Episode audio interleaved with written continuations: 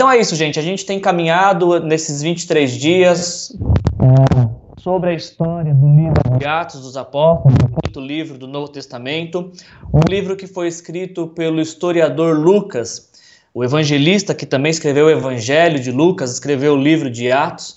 E a intenção de Lucas, quando ele escreve o livro de Atos, é nos relatar o que aconteceu depois da morte e ressurreição de Jesus. Como é que os discípulos prosseguiram a sua jornada até a eternidade, agora não mais na companhia do Cristo presente de forma palpável, mas na companhia daquele que Jesus chamou de outro consolador, na companhia do Espírito Santo, que, que impulsiona a igreja e que move a igreja. Aliás, algumas, alguns sugeriram que o livro de Atos não deveria se chamar Atos dos Apóstolos, mas deveria se chamar Atos do Espírito Santo, tendo em vista que no livro de Atos a gente vê constantemente, sim, os apóstolos ah, se movendo e executando a missão que Jesus confiou para eles, mas é, eles só podem executar essa missão porque o Espírito Santo os tem capacitado.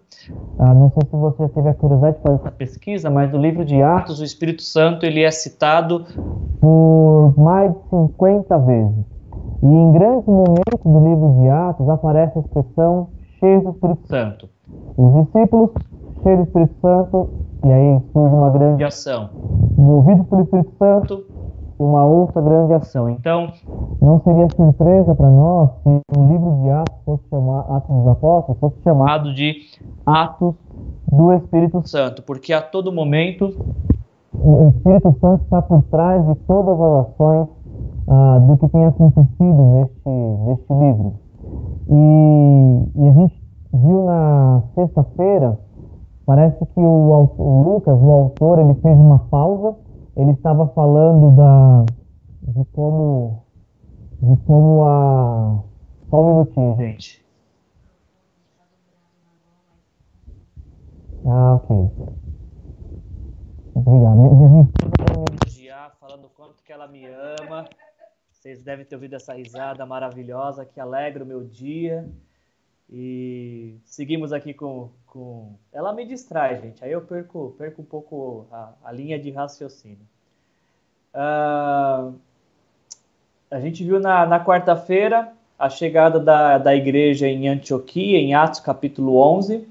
E aí na sexta-feira parece que Parece que o autor do, do livro, Lucas, no caso, né, ele faz uma pausa do que está para falar do que estava acontecendo em Antioquia para falar do que estava acontecendo em Jerusalém. Enquanto em Antioquia a igreja está crescendo, se desenvolvendo, em Atos 12 tem uma quebra da história para Lucas contar o que estava acontecendo em Jerusalém. E em Jerusalém os discípulos estavam sendo presos, Tiago foi foi executado, e aí quando iam executar o Pedro, Pedro acabou, acabou se livra, sendo livre por uma, uma, uma ação sobrenatural de Deus que o libertou poderosamente. Então, a gente encerra Atos capítulo 12, se você tiver com a sua Bíblia e quiser abrir para me acompanhar, a gente encerra Atos capítulo 12 no versículo 25, o Lucas está retomando a história de Atos 11.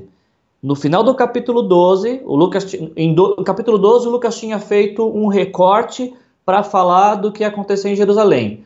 No final de Atos 12, a versículo 25, nós lemos: Tendo terminado sua missão, Barnabé e Saulo voltaram de Jerusalém, levando consigo João, também chamado Marcos. Então, Lucas agora está retomando os acontecimentos da igreja de Antioquia. E a gente vai então fazer uma breve leitura hoje. Hoje nosso texto é mais curtinho, Atos capítulo 13. Nós vamos ler do versículo 1 a 3. E eu decidi dar o nome desse, desse estudo, dessa nossa meditação dessa noite, de Atos do Espírito Santo. Atos do Espírito Santo. Nós vamos fazer a leitura do livro de Atos, capítulo 13, versículos de 1 a 3. E o tema que eu escolhi para esse estudo, o ato do Espírito Santo, tem essa relação de que é o Espírito Santo que está movendo a vida da igreja é, a todo tempo. A gente vai ver algo muito curioso hoje, porque a partir de hoje, eu preciso que você saiba disso e grave isso. A partir de hoje, é, não é uma notícia bombástica, fiquem tranquilos, tá? Mas é que a partir de hoje, nos nossos estudos, melhor dizendo, é, o foco sai de Jerusalém. Até Atos capítulo 12, há, há uma progressão na história. Os primeiros uh, sete capítulos, uh, o, o escritor do livro está focado em Jerusalém. Quando ele chega em Atos capítulo 8, ele foca nas ações da igreja movida pelo Espírito Santo em Judéia e Samaria. E agora, de Atos 13 para frente, o foco do, do autor do livro, Lucas, é falar do avanço da igreja aos confins da terra.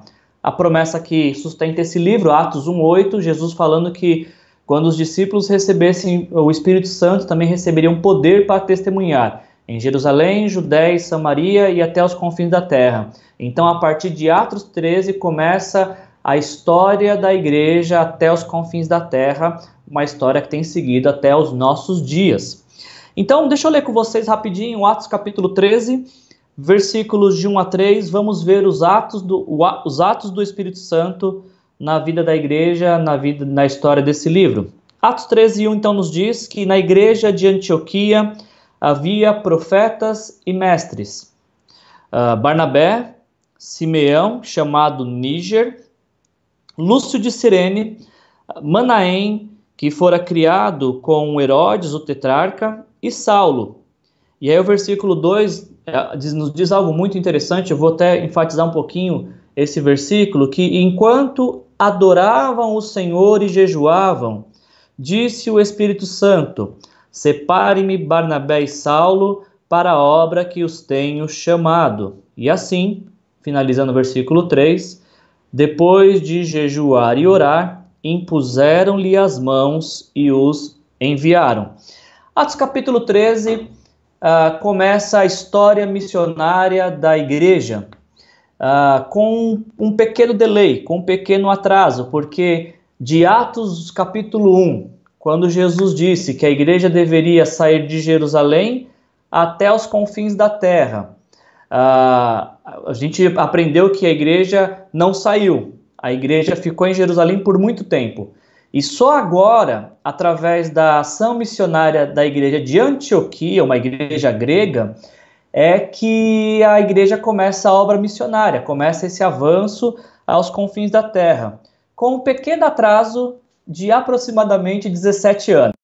Do dia que Jesus fez a promessa, em Atos 1,8, até Atos 13, passaram-se por volta de 17 anos. A igreja demorou 17 anos para obedecer a ordem de Jesus, de ir até os confins da terra. E aí, então, o texto que nós lemos, nós vemos uma igreja que está vivendo em plena comunhão os primeiros versículos, versículo 1 nos diz que na igreja de Antioquia havia profetas e mestres. Se você tem uma curiosidade de saber qual é a função de um profeta na igreja, uh, eu sei que popularmente a gente uh, tem no nosso imaginário que a função do profeta é ficar predizendo o futuro. As pessoas se dirigem ao profeta para saber se devem casar, comprar um cachorro, trocar de televisão, consertar o pneu do carro, como se o profeta fosse um adivinho, como se a função do profeta fosse ser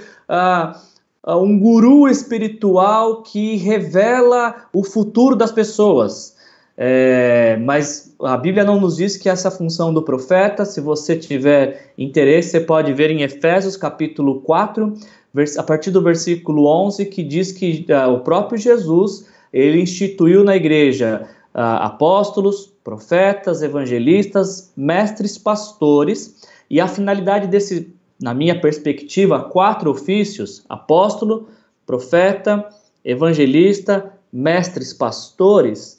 Uh, esses quatro ofícios na igreja não são cargos, uh, não são pessoas mais importantes, porque aí sobraria para o pastor, né, ficaria por último na fila, não é que o apóstolo é mais importante que o profeta, que por sua vez é mais importante que o evangelista, que por sua vez é mais importante que o mestre pastor. Não há, não é uma hierarquia. Efésios capítulo 4 não nos fala de uma hierarquia, não nos fala também de cargos. A pessoa começa devagar, ela começa como pastor, e aí, na medida que ela vai crescendo na corporação, ela vai chegando a mestre, evangelista, profeta, e aí, quando já chega naquele nível grande de unção, aí se torna apóstolo. Não, não é isso que a Bíblia está nos ensinando. O que a Bíblia nos ensina é que Deus, o próprio Senhor Jesus Cristo, instituiu uh, esses ministérios e essas pessoas que exercem esses ministérios na igreja com uma única finalidade: de preparar todo cristão para a viver em missão. Então, isso está em Efésios capítulo 4, versículo 12, e a gente vê aqui agora também em Atos capítulo 13. Na igreja de Antioquia havia profetas e mestres. Então, uh, imagino que Lucas está nos chamando a atenção e, e nos dizendo que na igreja de Antioquia tinha profetas, homens que tornavam a, a, a revelação de Deus audível, que faziam questão de reverberar a vontade de Deus, de não deixar passar desapercebido o que, que Deus deseja para o seu povo. Essa é uma das funções do ofício profético. Ah, o profeta, ele é o, ele é o arauto, ele é a voz de Deus manifesta no meio do seu povo, tornando a vontade de Deus conhecida. Vontade, às vezes, sim, que não nos é conhecida, é, a, a, o profeta nos traz revelações, mas na vasta maioria das vezes, no normal do ofício profético, é sempre apontar para as Escrituras, para a profecia que já nos foi revelada, a palavra de Deus. Essa é a função do profeta, sempre apontar para a palavra de Deus, para o que, ou seja, para aquilo que Deus disse. E por sua vez, os mestres, eles vão nos ensinar aquilo que Deus disse. O profeta torna audível e o mestre ensina a vontade de Deus. E na igreja de Antioquia, ah, parece que esses dons estavam fluindo, estavam acontecendo. Profetas e mestres estavam à frente da igreja. E há uma tradição histórica de que ah, no primeiro século, ah, normalmente você, quando vai escrever o relato de um grupo de pessoas, você começa escrevendo sobre a pessoa mais importante e finaliza sobre a pessoa de menor importância, proeminência naquele cenário. E é por isso então que a, a, a, lista que nós vemos em Atos capítulo 13 começa com Barnabé. Barnabé ainda é citado por, em 1 Coríntios, ainda é citado em Colossenses, uh, mas em Gálatas Paulo também cita Barnabé, mas o que podemos saber de Barnabé, em sua essência, de seu caráter, de sua pessoa, de sua história, está no livro de Atos. Nós já sabemos, pelo que lemos, que Barnabé é um judeu, ele é descendente da tribo de Levi e é um homem que, que se rendeu a Jesus através do ministério do apóstolo Pedro, da pregação do apóstolo Pedro, e por ter se rendido a Jesus, entendeu em Jesus que aquilo que ele tinha não era só dele, ou não era para o seu prazer, mas aquilo que ele tinha, ele tinha também para abençoar pessoas. Então Barnabé, movido pelo Espírito Santo, é sempre bom dizer isso, não foi uma decisão uh, apenas de sua vontade ou de, de porque foi coagido a isso, nada disso. Tenho certeza que o Espírito Santo assim o conduziu a vender suas propriedades para que na igreja não houvesse ninguém passando necessidade. E esse Barnabé então começa a crescer no, uh, na história da igreja a partir de Atos capítulo 4. Nessa lista também nós vemos um homem chamado Simeão, e alguns uh, teólogos acreditam que este Simeão dessa lista de Atos 13 é o mesmo Simeão ou Simão, como uma, vari, uma variável do nome, que carregou a cruz de Jesus. Se você se recordar um pouquinho da narrativa bíblica, você vai lembrar que quando Jesus está carregando sua, a cruz dele na direção do, do Calvário, não sabemos ao certo se ele não aguentou, possivelmente não aguentou com o peso da cruz por ter sido uh, brutalmente espancado. Uh, na hora que Jesus está carregando a cruz, surge é, no meio da, da multidão um homem é escolhido para carregar a cruz de Jesus, para ajudar Jesus a carregar a cruz. E este homem é Simão, ou Simeão, e muitos acreditam então que ah, seja este Simeão que, que ajudou Jesus a carregar a cruz. Na lista ainda nós temos um homem chamado Lúcio de Cirene. Cirene era um, uh, uma região que ficava no continente africano. Então nós temos, nós temos um judeu, nós não sabemos ao certo qual que é a, a nacionalidade de onde nasceu o Simeão, e o Lúcio de Cirene, que é uh, alguém que vem do continente africano. Temos também uh, Manaém, que nos diz o texto que fora criado com Herodes, ou seja, agora nós temos alguém que cresceu dentro do palácio, que cresceu junto com com com o imperador ou, ou com o imperador jude, é, judeu israelita Herodes que trabalhava para o imperador romano César Augusto. Uh, então, alguém de uma boa educação, de uma boa erudição, que teve uma, uma ótima criação. E por fim, o Saulo, que nós vimos a história dele, o início de sua história em Atos capítulo 8, e aí então uh, ah, 8 e 9 contam como que Saulo deixa de ser um perseguidor da igreja para se tornar um discípulo de Jesus. Aí eu queria só fazer uma. Eu fiz essa, essa declaração para vocês, desses nomes, dessas pessoas, porque eu queria chamar a sua atenção para esse primeiro ponto. Nós temos aqui a lista de um, dois, três, quatro, cinco, cinco obreiros, cinco homens, cinco líderes. Uh, e aqui não há uma distinção de qual deles eram profetas e qual deles eram mestres. Uh, pode ser que a ideia é que está mesclada entre eles, alguns eram profetas, outros eram mestres.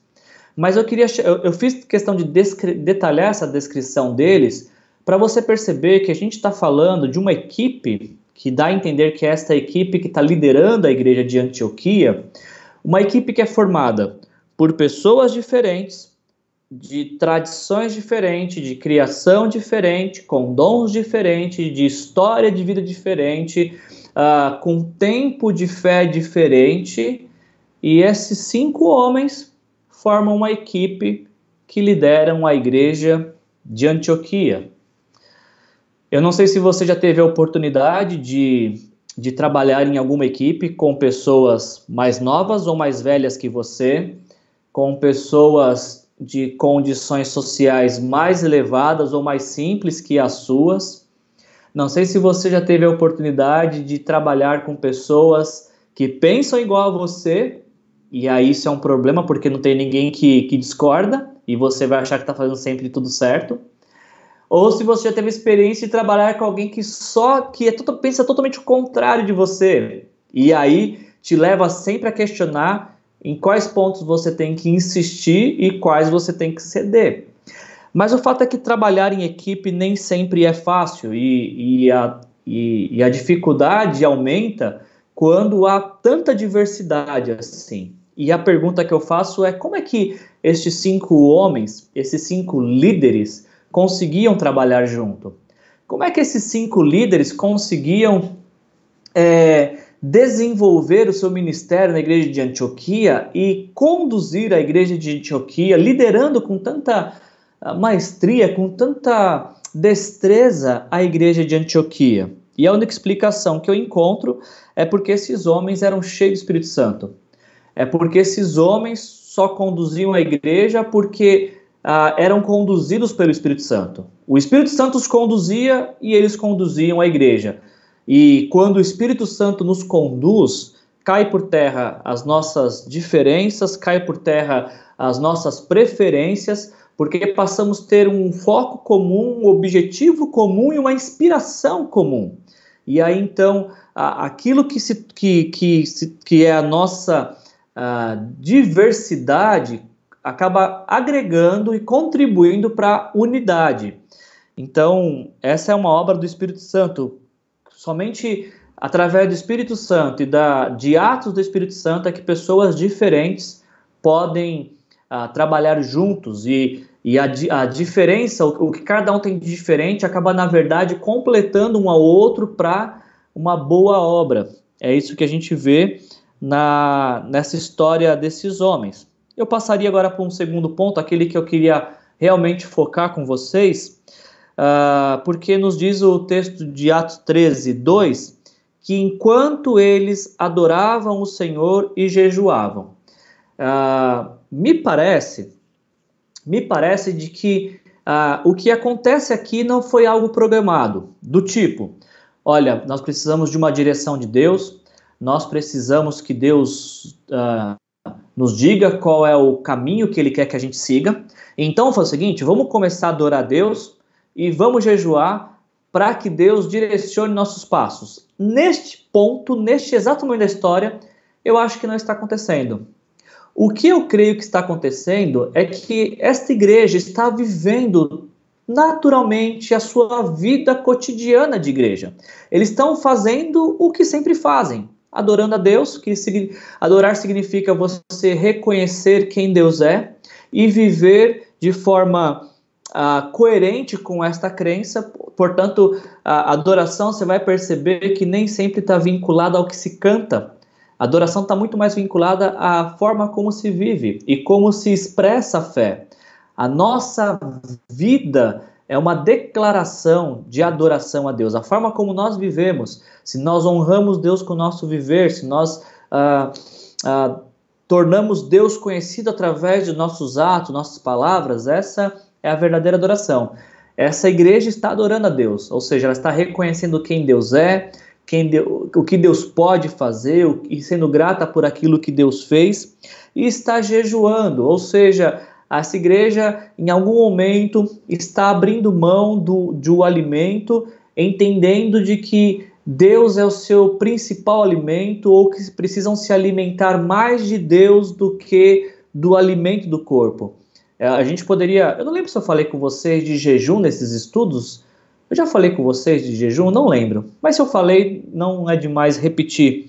Eu sei que existe uma teoria, uma tradição, talvez dizendo, uh, de algumas pessoas entender que o jejum é uma maneira de convencer Deus. Uma vez que Deus não se convence só com a oração, algum, algumas pessoas pensam assim, né? Essa é a linha de raciocínio. Bom, eu orei, Deus não atendeu. Então eu vou jejuar, porque o jejum é um plus né, da oração. Eu, eu orei, Deus não atendeu, eu vou jejuar, porque aí imagino que Deus vai olhar lá do céu. Ah, não, ele jejuou, ela jejuou, aí eu vou ter que atender, vou ter que sair correndo para atender. E quando a gente vê Atos 13, a gente vê que eles não estão jejuando para ganhar algo de Deus, até porque essa não é a função do jejum. A função do jejum é justamente nos aproximar de Deus, nós abrimos mão de tudo que temos, abrimos mão inclusive do alimento e ficamos numa situação completamente vulnerável diante de Deus para que possamos sincronizar nosso coração ao coração de Deus. O jejum é a forma de nós sincronizarmos o nosso coração com o coração de Deus. Não tem nada a ver com pedidos, não tem nada a ver. Eu dei um bico na câmera aqui, fiquei empolgado, desculpa Jejum não tem nada a ver. Diretor, você não caiu, não, né? Você tá aí, né? Desculpa pelo bico na câmera. Se precisar ajeitar, você me fala. Jejum não tem nada a ver com petições. Uh, jejum tem a ver com, com, com, uma, com sintonia com o coração de Deus, com sincronizar o nosso coração com o coração de Deus. E esses homens, esta igreja, está fazendo isso naturalmente faz parte do, do cotidiano daquela igreja adorar a Deus, a jejuar, buscar a Deus. E aí o que acontece no cotidiano é que surge algo extraordinário. É no cotidiano de, da vida daquela igreja que o Espírito Santo fala: separem-me Paulo e Barnabé, é, Saulo e Barnabé, ou melhor dizendo, separem-me Barnabé e Saulo, né? Porque tem essa questão da importância do nome, porque vem primeiro. Separe-me uh, Barnabé e Saulo para a obra que eu os tenho chamado. É importante a gente destacar esse ponto aqui, porque Atos capítulo 13, versículo 2, para mim, alguém que tá, leio a Bíblia há pouco tempo, e talvez não conheça tanto a Bíblia assim, mas Atos capítulo 13, versículo 2 é o único versículo que alguém pode usar para mencionar a sua saída de uma igreja. Na minha compreensão, eu só tenho, eu só encontro respaldo bíblico para alguém sair da igreja em Atos 13, 2. E qual é esse respaldo? Ah, essa saída ser uma saída com propósito, direcionada pelo Espírito Santo, e que tanto o que sai quanto o que envia estão em comum acordo de que isso vem de Deus.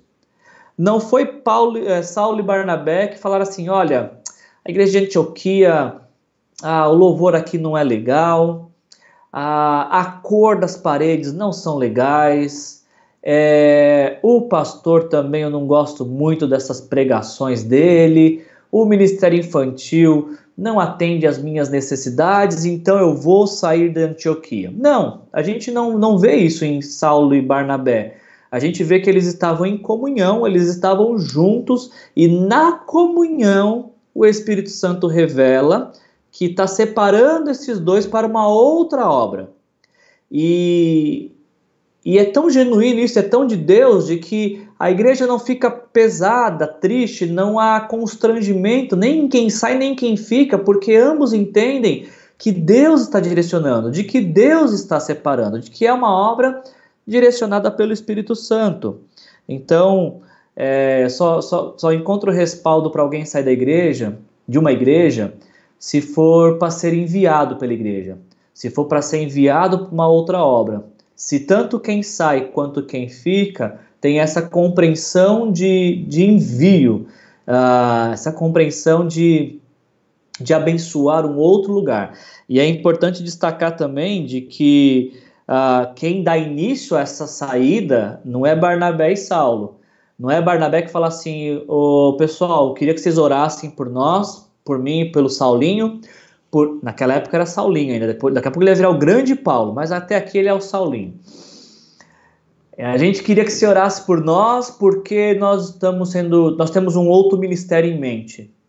E alguém perguntaria, mas de onde vocês tiraram isso? Não, não, a gente pensou aqui e agora a gente chegou à conclusão de que é tempo de sair.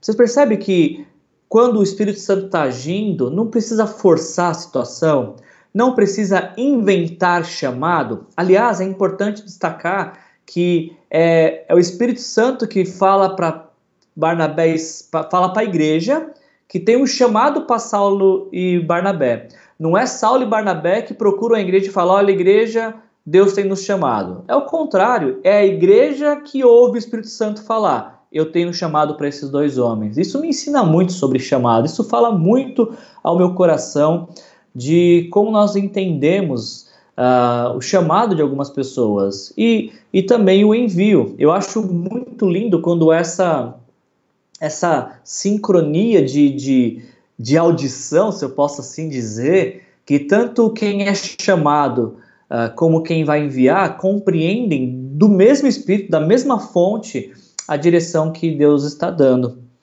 Uh, quem deu início à obra missionária foi o Espírito Santo. Novamente, não foi o Barnabé que falou: Olha, estou pensando em plantar uma igreja. Ele vai, a primeira cidade, ele vai para Chipre, que é a sua própria cidade, depois ele vai para Pisídia, mas não é um plano de Barnabé, é o plano do Espírito Santo, é o Espírito Santo que, que direcionou esta obra. A gente vai caminhando aí para o nosso final da nossa reflexão.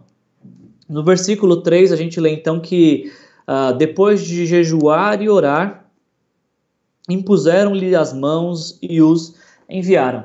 Eu estava preparando a, o estudo hoje à tarde, gente, eu fiquei pensando assim, eu fiz assim para pensar, né? Que isso dá uma, uma aparência de pensador, né? eu fiquei pensando se eles já estavam orando e jejuando e adorando, e no meio deste tempo de, de comunhão uns com os outros e todos com Deus, versículo 2, o Espírito Santo já tinha revelado que era para separar Barnabé e Saulo. Por que no versículo 3 eles têm que orar de novo? Por que, que no versículo 3 eles têm que jejuar e orar de novo? Já não estava orado? Já não estava jejuado? Já não, ele já não tinha ouvido a, a voz do Espírito Santo dizendo: separem-me Saulo e Barnabé.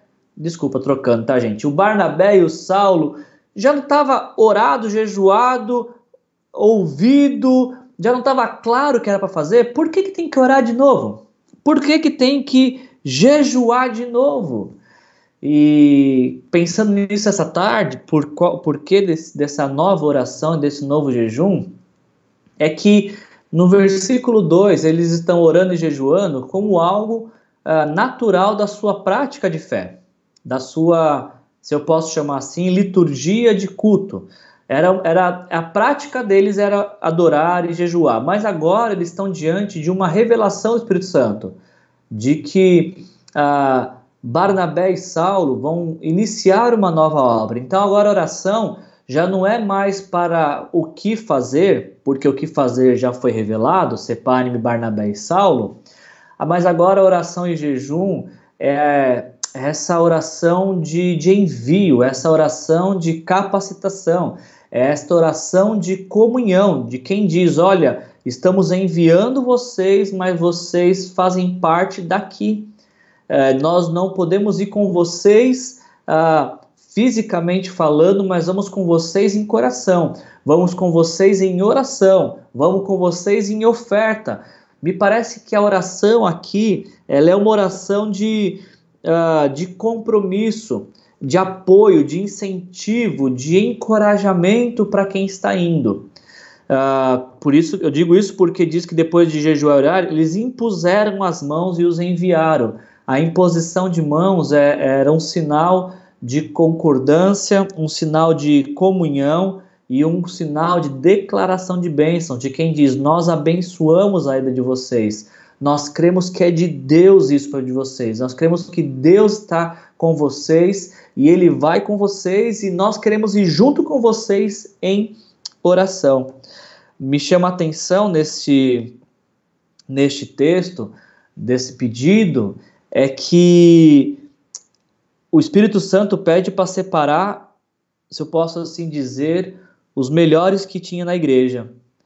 Você lembra que essa igreja de Antioquia, ela, ela se desenvolve inicialmente com o ministério de Barnabé e Saulo. E é justamente esses dois líderes que trabalharam arduamente à frente dessa igreja que estão sendo separados para uma outra obra. Eu sou pastor de uma igreja é, há seis anos aqui na cidade de São José dos Campos e, e eu, a gente tem falado sobre plantar novas igrejas. E sempre que a gente pensa em plantar novas igrejas, é óbvio que a gente pede, Senhor, levanta pessoas, é, traga pessoas que possam ser os novos plantadores de igreja. Mas quando você pensa de repente em mandar para uma nova igreja, quem sabe o seu melhor pregador, ah, o seu o seu músico mais que tem mais técnica musical da equipe, é, o melhor líder de célula, e eu digo melhor não menosprezando o outro, estou dizendo melhor assim, que tem mais capacidade, aquele que está há mais tempo à frente, o que tem mais desenvolvido, você pensa, opa, peraí, mas se eu enviar os melhores, quem vai fazer o que eles estavam fazendo? E aqui eu compartilho o testemunho do pastor Abisaí, quando a igreja do Gama, lá em Brasília, foi desafiada por Deus para plantar a igreja Aliança Taguatinga. E quando foi montado o grupo base para plantar a igreja, ele fez a mesma coisa. Pegou o melhor músico, o melhor pregador e foi montando uma boa equipe para enviar para iniciar esse trabalho. E a pergunta que fica é: bom, se eu mandei quem estava à frente da minha equipe, quem vai fazer agora as coisas que eles faziam? E o pastor Abisaí compartilhou comigo que, para surpresa dele, na saída destes, outros se levantaram para poder desempenhar essas funções. O que nos ensina que quando nós dedicamos o nosso melhor para uma nova obra, Deus levanta outras pessoas. Até porque tanto a nova obra quanto a, antiga ou a mais velha, a, a igreja enviadora, também pertence ao Senhor. Então a nossa confiança não está em talentos e dons e carisma de pessoas, mas na condução do Espírito Santo. Eh, eu finalizaria essa nossa, nossa reflexão desta noite uh, levando vocês a pensarem, considerarem ah, algumas questões. A primeira delas, eu fico olhando esse texto e toda a diversidade de, de dons que tinham, de pessoas, e isso me serve de encorajamento. Eu queria que servisse de, de, de encorajamento para você também, de pensar de que trabalhar com pessoas que pensam diferente a, da gente, uh, pessoas de diferente formação, uh, não é ruim, é algo que vem de Deus, porque na diversidade nós nos completamos. Tudo bem que também tem bastante atrito, mas eu acho que até mesmo o atrito faz parte de, de uma condição necessária para que haja ajuste. Às vezes, se não há atrito, não tem como ajustar também. Então, por mais difícil que seja trabalhar em equipe, em conjunto, pense que as pessoas que Deus colocou do seu lado são pessoas que Ele conta com você para abençoá-las e usará essas pessoas também para te abençoar. É assim no casamento, não, ninguém casou com uma pessoa igual. Uh, eu, graças a Deus, casei com uma pessoa bem melhor do que eu. É assim uh, no emprego, é assim na igreja, em todos os lugares. A diversidade é, é um privilégio para que nós não nos percamos em, em nossos pensamentos de, é, vaidosos de achar que sabemos todas as coisas. Outra coisa que eu fico pensando quando eu, eu medito nesse texto de Atos, de Atos 13, é quantas coisas boas nós podemos receber de Deus quando nós nos dedicamos ao jejum e oração juntos. Quando eu e você nos unimos para adorar a Deus juntos, quando eu e você estamos juntos diante de Deus, ah, quantas coisas boas podem acontecer na nossa comunhão. E aí essa minha a minha defesa, a minha a apelação para que possamos sempre pensar em uma vida de fé comunitária e não uma vida de fé isolada, de pessoas que vivem a fé por, por sua própria compreensão, que vivem de qualquer jeito. Ah, ah, nós somos chamados à fé para viver juntos, viver em unidade. E Atos 13 nos mostra isso, quando é, esses, essa igreja estava vivendo em unidade, é na comunhão da igreja que o Espírito Santo revela a vontade de Deus para todos, para Saulo, para Barnabé, para a igreja que está enviando. Você já parou para pensar que ah, no tempo que a gente ora junto, Deus pode usar outras pessoas para manifestar a vontade dele para você? Esse é o encorajamento para a gente sempre estar juntos. E por fim, gente, eu, eu encerraria essa nossa, nossa reflexão pensando é, de que o Espírito Santo tem uma obra para cada pessoa. Cada pessoa que um dia entregou sua vida para Jesus, cada pessoa que um dia se rendeu a Jesus, que chegou à compreensão de que Jesus morreu na cruz pelos seus pecados, mas também ressuscitou, e todo aquele que se arrepende dos seus pecados recebe perdão, vida eterna e o Espírito Santo que concede dons. Uh, existe uma obra para a qual o Espírito Santo está te separando. Existe algo que o Espírito Santo está contando e que só você pode fazer, e que ele está contando com você. A pergunta é: para qual obra o Espírito Santo está te separando. Certamente que o primeiro passo para você saber qual é esta obra é entregar sua vida para Jesus. Certamente ah, o primeiro passo para viver guiado pelo Espírito Santo é se rendendo a Jesus. Mas se você já teve essa experiência e já entregou a sua vida para Jesus, você não foi ah, resgatado por Jesus ah, aceito por Jesus, porque foi Jesus que nos aceitou e não nós que o aceitamos, ah, a, a, obra de Jesus nas nossas vidas não foi para que nós, nós nos tornássemos consumidores da fé. Alguém que vai só receber, receber, receber, ah, como se a finalidade da fé fosse apenas essa, receber. Não, Deus tem nos chamado para uma obra especial.